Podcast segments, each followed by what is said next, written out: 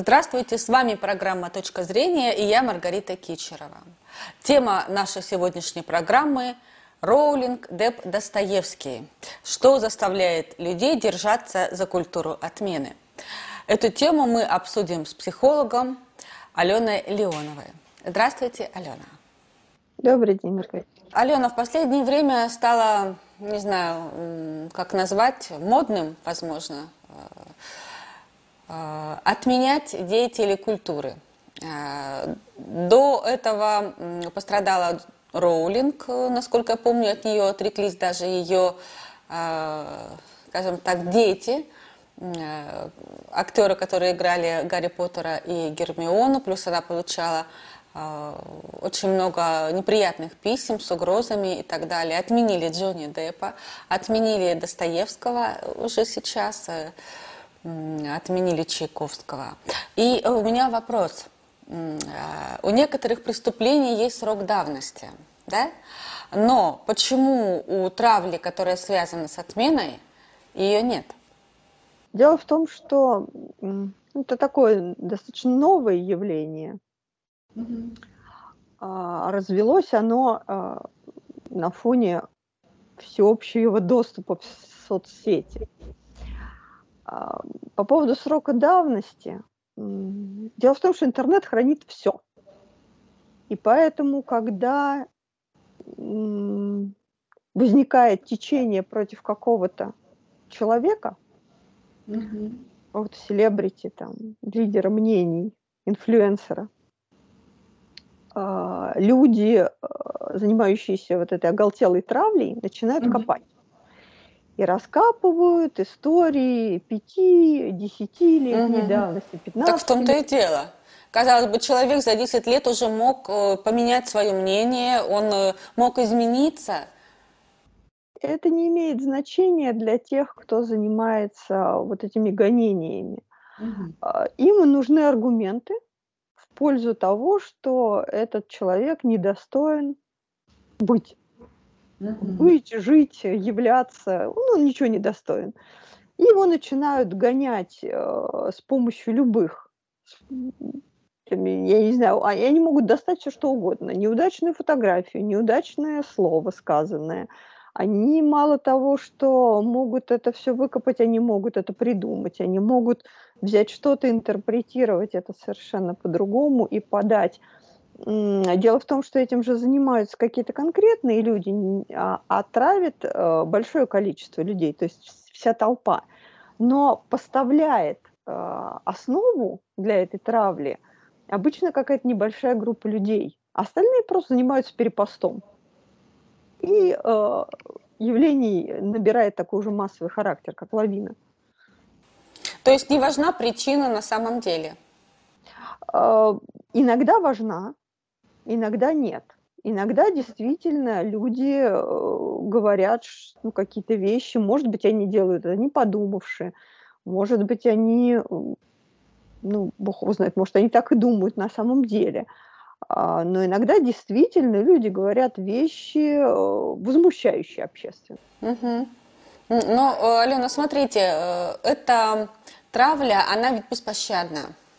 А, она, кстати, не системна, она хаотична. А почему? Ну, потому что это интернет. А, опять же, потому что, а, скажем так, ну, принимают решение, что ли. Ну, не то, что это какая-то системная история, но все. Это какая-то, видимо, эмоциональная история, поэтому она хаотична. Угу. Безусловно. То есть э, возникает ситуация, угу. на которую кто-то реагирует. Угу. А, здесь э, может быть реакция именно эмоциональная угу. из серии «Какой кошмар, что же он несет?» или «Что же он делает?». А здесь может быть э, реакция продуманная. Э, вот этого человека надо показательно выпороть. И берется какой-то такой вот э, а, человек, сказавший неосторожное слово, и его начинают гонять. А, сила огромная нынче а, у соцсетей, огромная, колоссальная. И такая власть, она не может не развращать. почувствовать да. себя всемогущим. Боже да. мой, я могу отменить Джоан Роулинг. Это ж насколько я король, насколько я крутой. Да. Насколько я могу сказать свое глобальное фи Джонни Деппу? Да, да. Угу. Это, это же а насколько я могуществен, что я могу отменить Чайковского и Достоевского? Ну, здесь немножко такое. Здесь другое? Я, я боюсь, что здесь нет, нет той остроты ощущений. Ну, то есть можно, конечно, попытаться отменять Достоевского, но Достоевский умер, и ему все равно. Да. А, когда, когда отменяют э, ныне живущего человека, который получает реальные доходы, ну, смотрите, смотрите, смотрите. Да, это, конечно, повлияет на реальные доходы э, Роулинг и э, Деппа, но э, если, допустим, э, отменить, скажем так, да, э, Достоевского и Чайковского, это все равно больно ударяет по самолюбию, только уже э, с другой стороны, в другом ракурсе. А чему самолюбию? Ну, тому, кто, кому, кто считает себя принадлежным Достоевскому и Чайковскому? Ну, это, наверное, все русские люди. Да, я ну, думаю. Ну, у нас сейчас такая ситуация, что у нас тут пытаются всю нацию отменить, угу. а не только Достоевского и Чайковского. Поэтому, ну, я не знаю, вот положа руку на сердце, мне смешно угу. когда пытаются отменить Достоевского. Ну, боже мой, ну где вы, где Достоевский? Да, это действительно забавно, Алена. Ну тогда смотрите, давайте разберем случай Джоан Роулинг. А, я считаю, что это пример, когда наказание не симметрично преступлению. То есть она э, совершила не столь грубые, жестокие вещи, как, допустим, Вайнштейн. А, там, соответственно, эм, наказание. Но Джоан, она всего лишь э, защитила, скажем так, принадлежность своему полу и имеет право быть в этом. А, и э, вопрос, э, почему наказание бывает несимметрично преступлению, ну, вот в данном случае? Ну, в данном случае, потому что это никак не регулируется. Это а. не закон, это не э, какое-то регламентированное э, преследование. Это просто потому, что я могу.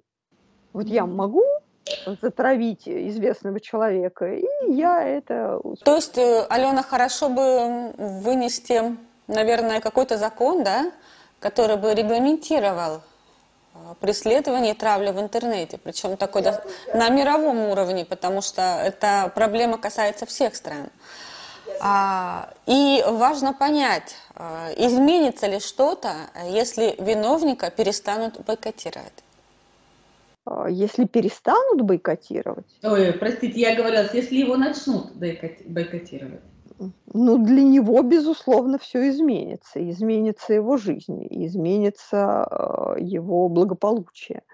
Так. То есть ему будет очень плохо. А если э, в глобальном масштабе, в таком широком, что меняется вообще, когда виновника начинают бойкотировать?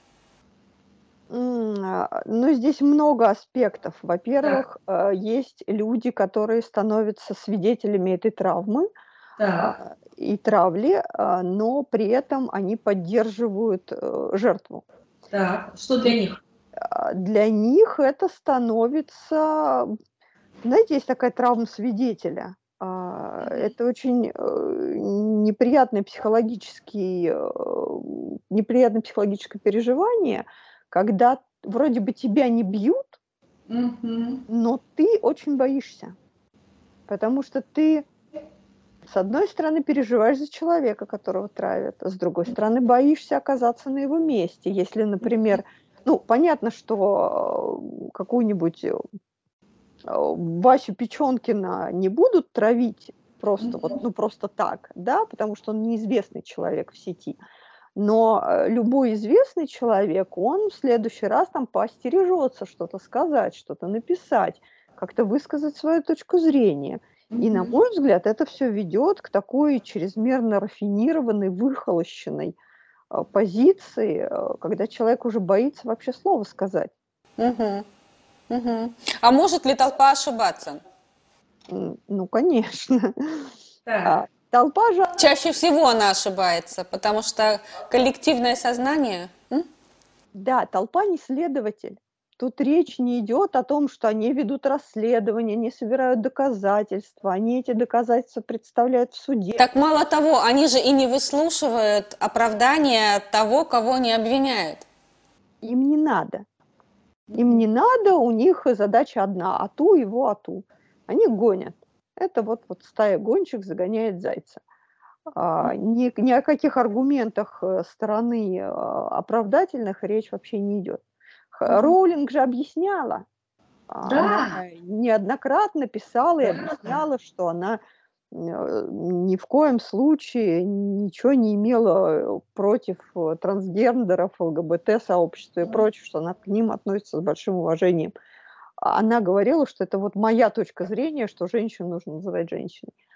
А, и отстаивала свое право это делать, а не призывала всех остальных делать так же, как она. Но ее же не слушали. Ну, также и с Джонни Деппом было очень много доказательств того, что он именно подвергался насилию. И тем не менее, потому что Эмбер Хёрд белая женщина, она, соответственно, как э, пострадавшая в этом случае. Ну, там уже потом, в конце концов, мнения разделились на два лагеря.